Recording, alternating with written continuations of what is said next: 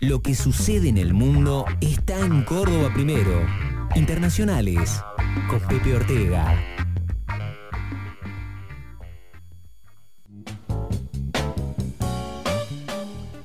Eh, no sé si te acordás, eh, Payero, Sí. que el sábado 7 de junio, tras la derrota en las elecciones municipales y autonómicas del Partido Socialista Obrero Español, de, de Pedro Sánchez eh, y de la coalición progresista eh, en España, el propio Sánchez había eh, convocado al adelantamiento de elecciones parlamentarias.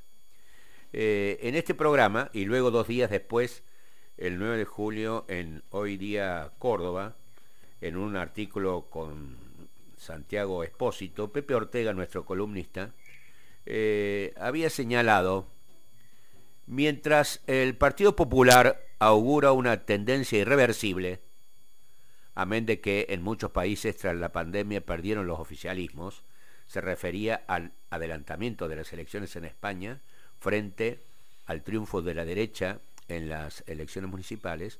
Otros señalan la prudencia en la hora de la verdad, sin preferencia por desplazamientos hacia los extremos y menos aún hacia lo desconocido, refiriéndose a una posible alianza entre el PP y Vox, la ultraderecha española. Y los articulistas señalaban, siempre rápido de reflejo, Sánchez tiró una moneda al aire para que la ciudadanía vote en pleno verano, que será tórrido más allá de la meteorología. Y bueno, fue premonitorio el, el comentario, porque finalmente, en las elecciones de hace eh, pocos días, el Partido Popular no consiguió la mayoría absoluta que necesitaba para gobernar sin alianzas más allá de Vox a España. Hola Pepe, buen día, ¿cómo va? Hola, muy buen día Jorge, muy buen día Andy, gracias por, por, por aquel recuerdo. Y, y bueno, no, no, yo no creo que sea ningún de- de- de genialidad, ni mucho menos, sino un, un poco de sentido común y, y conocer la historia de los países, ¿no? Y sobre todo países tan ligados al nuestro, a los que uno viaja habitualmente, en donde uno tiene parientes o, con los que conforma comunidades profesionales o académicas de trabajo desde hace muchos años.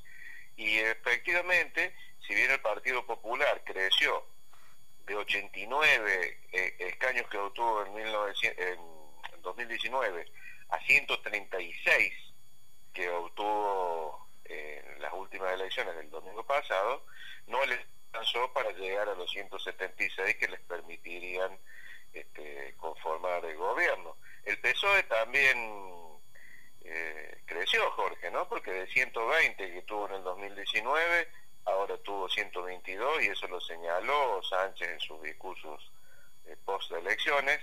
Este, pero bueno, eh, Vox, que era la gran figurita eh, y el, digamos el partido al que muchos eh, decían, bueno, iba a dar el batacazo, se cayó de 52 votos que tuvo en el 2019 a 33 que tuvo el pasado domingo y entonces, sumado esto al, a la performance de las distintas otras fuerzas que han logrado escaños en, eh, en las Cortes, bueno, eh, da un final abierto que inclusive puede tener una nueva elección, Jorge.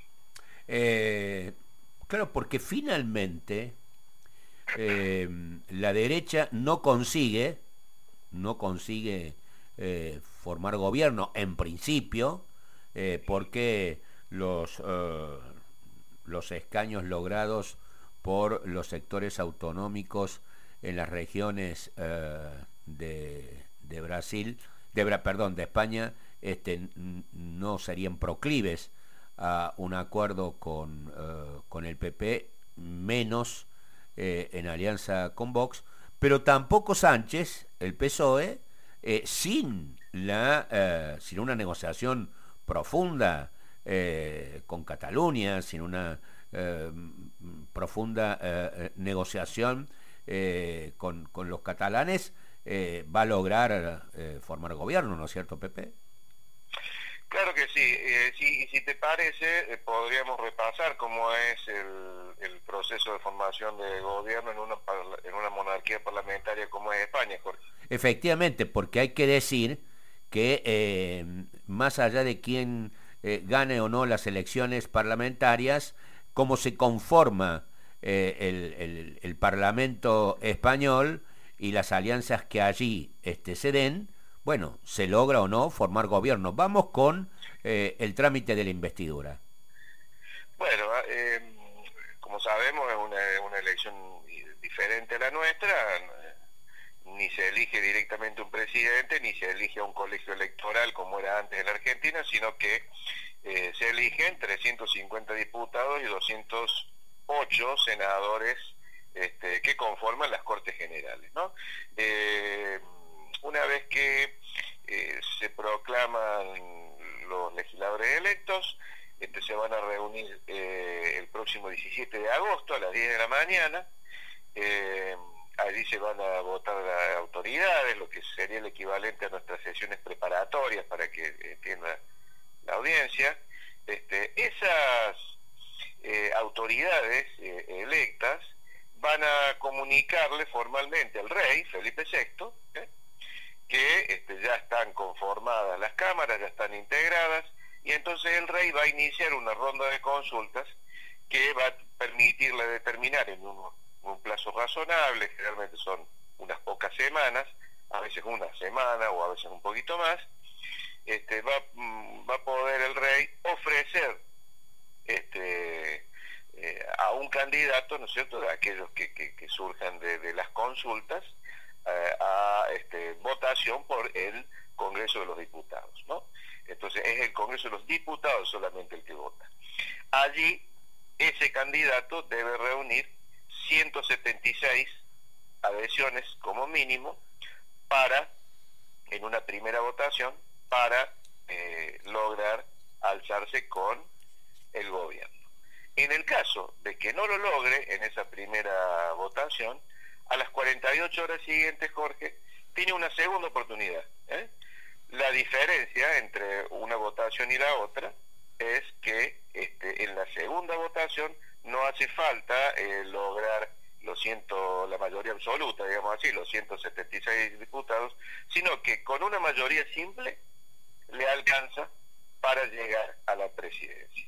Y en caso de no eh, darse la posibilidad de de, que se alcance, ¿no es cierto? Como ya pasó no hace mucho tiempo en España, habrá una nueva ronda de consultas, habrá una nueva posibilidad de, intentar formar gobierno y si eso ya no, no, no se puede hacer, Jorge, el rey va a disolver esta corte y va a tener que llamar a una nueva elección. ¿Y, y cómo están eh, frente a ese proceso de trámite que se viene? Eh, ¿Cómo llega tanto el PP, el, eh, el Partido Socialista Obrero Español, eh, lo que era antes, o, la decisión más grande de Podemos, que es eh, Sumar, creo que se llama, eh, Vox, ¿cómo llegan a, esa instancia? Bueno, el, el, PP tiene que estar digiriendo su, fracaso, ¿no? Porque si bien ganó, por supuesto no lo hizo con la cantidad de votos que esperaba, Feijó, el, principal referente y quien aspira a ser el presidente por, por, ese, por esa agrupación, ha dicho que eh, espera que el PSOE no le bloquee la posibilidad de llegar al gobierno. Esto pensando en una, reflexionando o, tratando de hacer valer un precedente, eh, digamos, que se ha aplicado, se viene aplicando en España este, desde la transición democrática por Franco, ¿no? De que el partido que saca más votos es el que gobierna. Eh, pero eh, eso no pareciera que en esta oportunidad sea, ¿no es cierto?, muy, muy probable de lograr. Eh, al PP no le alcanza consumar a, a Vox y además la suma de Vox y del PP, como lo, lo charlamos en la semana, en las elecciones, eh, en los gobiernos que se formaron tras las, elecciones locales, ha sido muy para el votante español, ¿no? Porque eh, se ha visto como este, las ideas de Vox, rupturistas, este, bien cercanas a la, extrema derecha, en algunos casos xenófobos, en otros casos eh, negatorias de derechos que se consideran este, conquistas sociales genuinas en España, eh, le ha servido al Partido Popular, aunque le permitió alcanzar algunos gobiernos, formar algunos gobiernos locales, ha sido rápidamente una mochila, ¿no? Y, en esta en esta elección la gente ha dicho, che, pero al final estos tipos sí, está bien, son una renovación, qué sé yo, pero eh, yo tengo, yo soy migrante y me quiere quitar la posibilidad de la nacionalidad, o soy eh, o soy de un nacional ya y mi hijo todavía no y le quiere quitar la posibilidad a mi hijo, o soy una persona española de toda la vida que estoy muy contenta con los derechos que, o con los servicios sociales que tiene mi padre, este, ya retirado y este se los quiere quitar, este gobierno se los quiere quitar y así podríamos seguir, ¿no? Esto ha afectado mucho al Partido Popular. Si querés, vamos con el PSOE. Vamos con el PSOE. Bueno, el PSOE, eh, como te dije, logró dos escaños más y aspira a, y esa es la, moneda que todavía sigue en el aire, echada por, por Sánchez hace, hace unos meses, sigue con la expectativa de sumar a varias bandas, ¿no?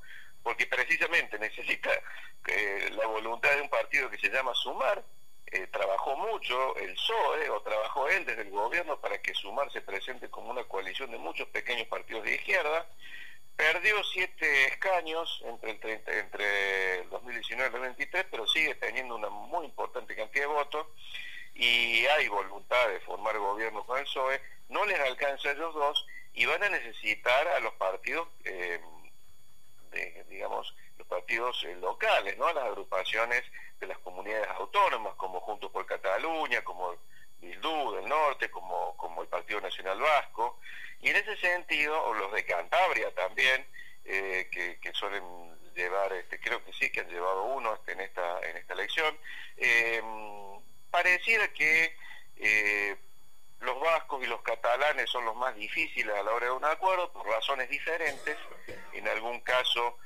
por cuestiones que tienen que ver con, con los derechos que se le han acordado de manera especial a la comunidad autónoma vasca eh, para conjurar anticipadamente cuestiones que tienen que ver con eventual separatismo y con los catalanes, bueno, todavía están eh, muy, muy cerca a aquellas eh, intenciones secesionistas, ¿no? De, de finales de la década pasada, todavía con sus principales líderes con orden de captura y entonces eso va a tallar sin duda alguna cuestión vinculada a la posibilidad de un nuevo plebiscito o de alguna declaración o de alguna negociación que tenga que ver con estos importantes problemas, Jorge, con lo que las posibilidades, si bien son reales, son muy complejas. Eh, para terminar, ¿cómo influyó eh, en el resultado final eh, el voto de los españoles en el extranjero o el voto eh, extranjero dentro de la propia España? Bueno, eh, se está trabajando mucho sobre esto en el ámbito de la academia, Jorge. No sé si tanto en los estudios de opinión pública hechos por empresas, eso lo podría decir mejor Norman, pero sí en el ámbito de la academia se advierte lo siguiente, los migrantes en el exterior, eh, los que residen permanentemente, son más de 2.300.000 es una cantidad importantísima de votantes, que vota bastante, ¿no? Y los que están por actividades temporarias son eh, unos 200.000. Eh, ese, sector de personas que se sienten españolas, pero que ya no viven en España, tiene una mirada del país claramente diferente de los que viven en España día a día, ¿no es? No es lo mismo ver a su propia nación desde lejos que verla estando uno inmerso en ella, ¿no? Entonces allí hay una preferencia generalmente más vinculada a los partidos eh, tradicionales, el PP y el PSOE. Mientras que en el caso de los de los eh, migrantes hay muchos grupos, ¿no? Es muy peligroso y, es un error hablar de los americanos, de los latinos, de los africanos, eh, de los que vienen de Europa del Este, porque llega a haber, eh, por ejemplo, yo te pongo un ejemplo, mis sobrinitos van a una escuela en la, donde tienen compañeros de 11 o 12 nacionalidades diferentes. Y los extranjeros en algunas poblaciones son mayoría frente a los propios españoles. Entonces, eh, en estos colectivos hay algunos colectivos nacionales que tienden a irse hacia el centro y hay otros que son mucho más volátiles.